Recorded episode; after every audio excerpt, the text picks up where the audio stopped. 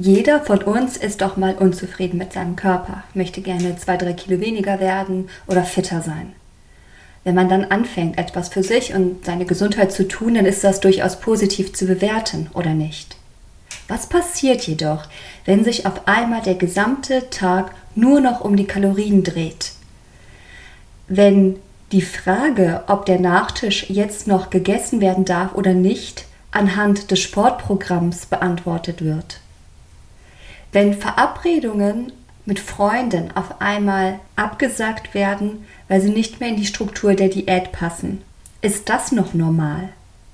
Wo ist die Grenze zwischen gesund oder schädlich? Lasst uns heute dort etwas genauer hinschauen. Herzlich willkommen zu Chick Fights. Wofür willst du kämpfen?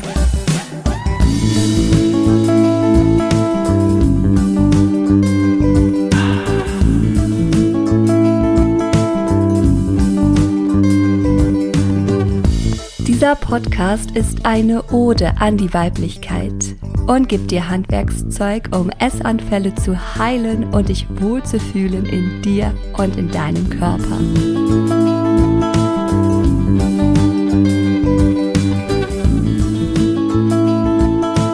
Mein Name ist Anna Auer. Ich bin Körperpsychotherapeutin, Yogalehrerin und war ehemals selbst betroffen. Seit vielen Jahren helfe ich Menschen dabei, Frieden zu finden mit dem Essen, ihrem Körper und sich selbst.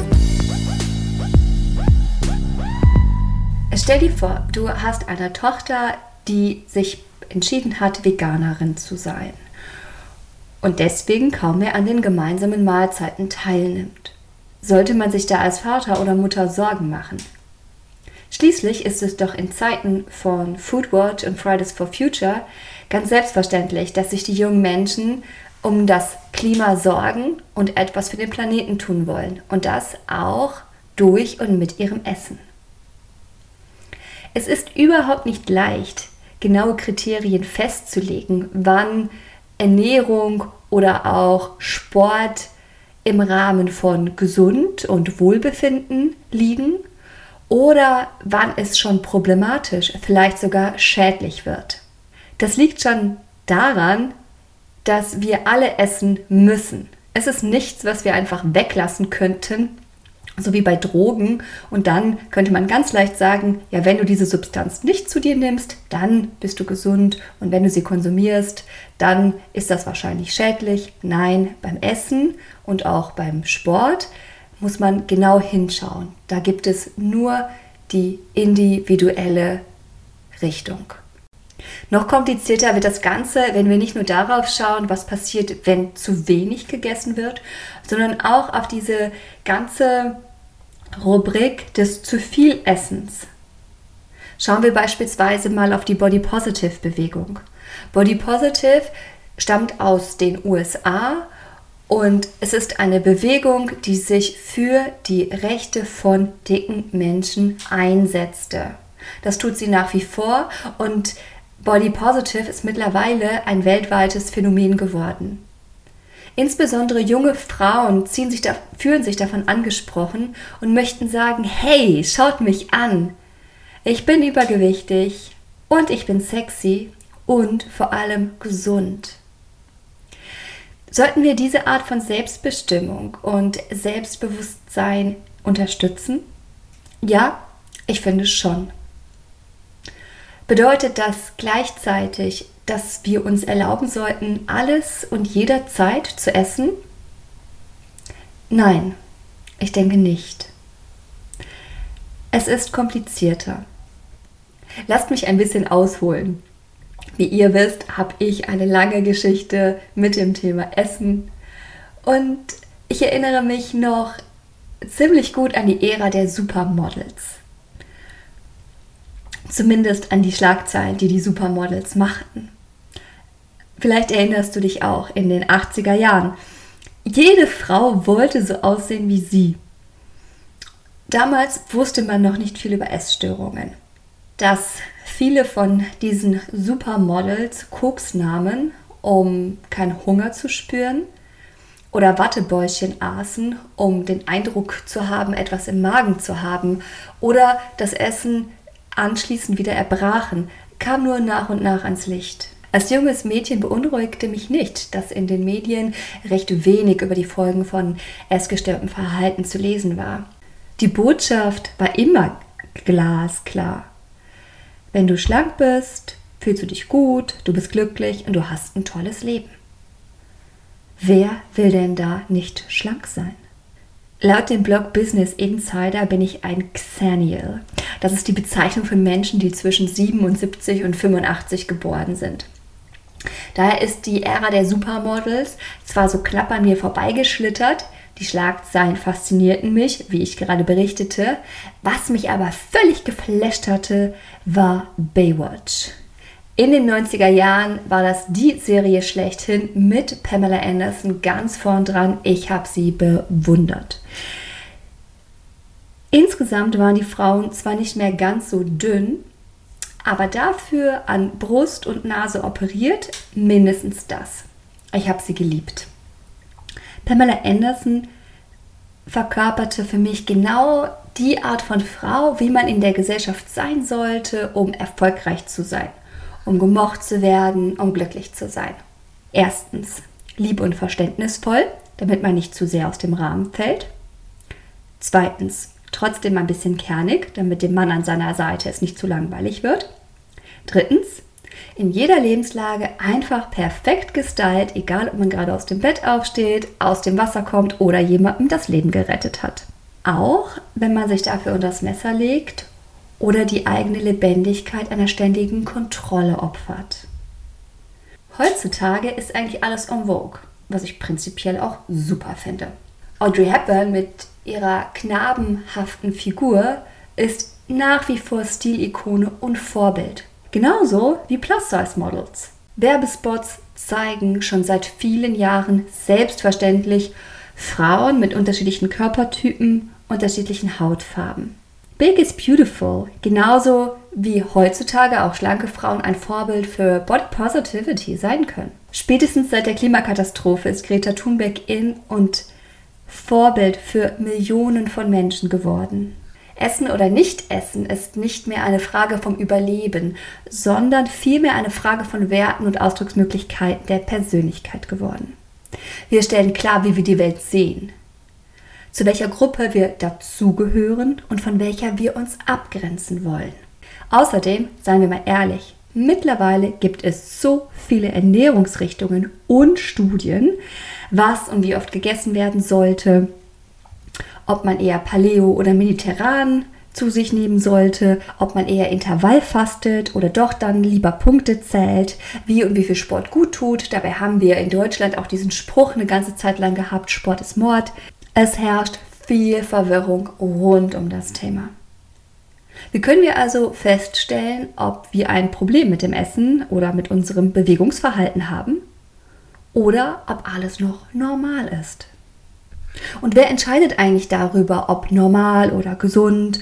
Sind es die Ärzte oder vielleicht der Body Mass Index? Der Body Mass Index, kurz BMI, ist die gebräuchlichste Formel zur Klassifikation des Körpergewichts. Anhand des BMIs teilt man uns ein in normal, unter- und übergewichtig.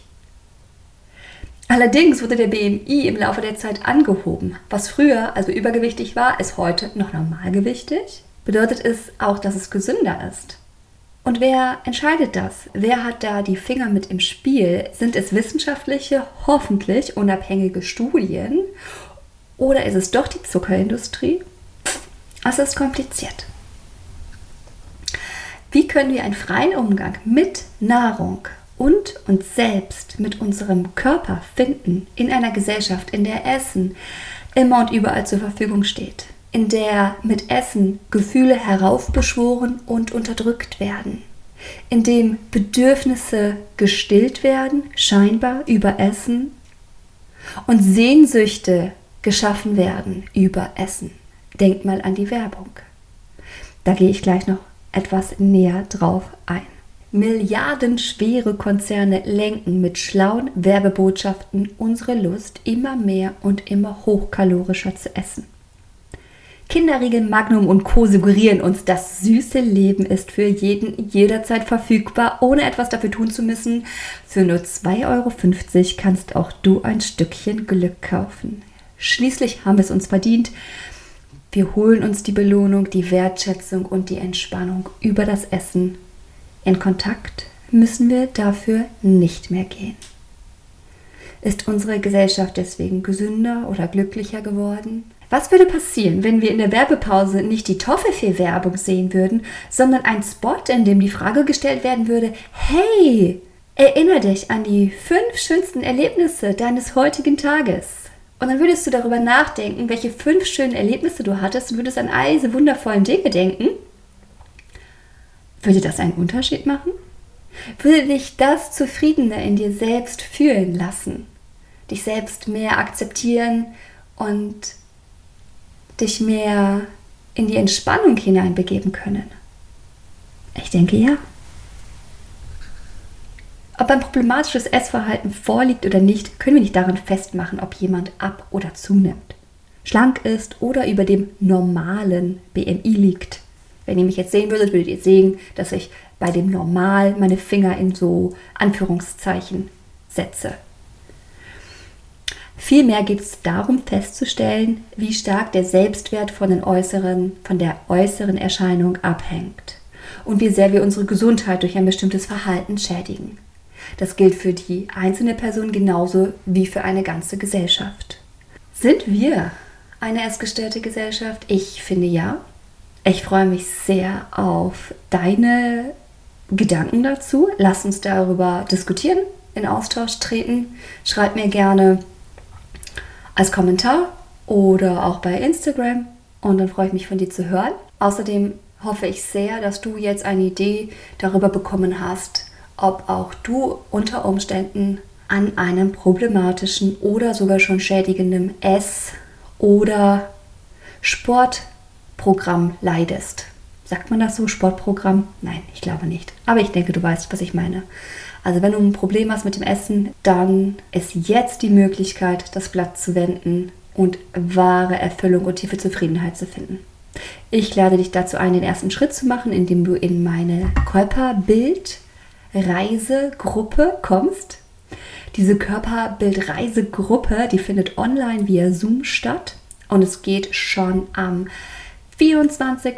August los. Das heißt, du musst dich beeilen, um dabei zu sein. Du musst mir Bescheid geben, wenn du mitmachen willst. Stell eine Anfrage über meine Webseite am besten und die Webseite stelle ich dir in die Show Notes rein. Da kannst du, egal ob über das Kontaktformular oder direkt über die Körperbildseite, kannst du mit mir Kontakt aufnehmen. Ach, weißt du was? Ich schreibe dir einfach meine E-Mail-Adresse in die Show Notes. Dann kannst du wirklich schnell in Kontakt treten, eventuelle Fragen loswerden. Und auf meiner Webseite findest du alle Einzelheiten. Ich wünsche dir eine wundervolle Zeit, viel Freude beim Erforschen von dir selbst und bis zum nächsten Mal. Chick Fights. Ciao, deine Anna.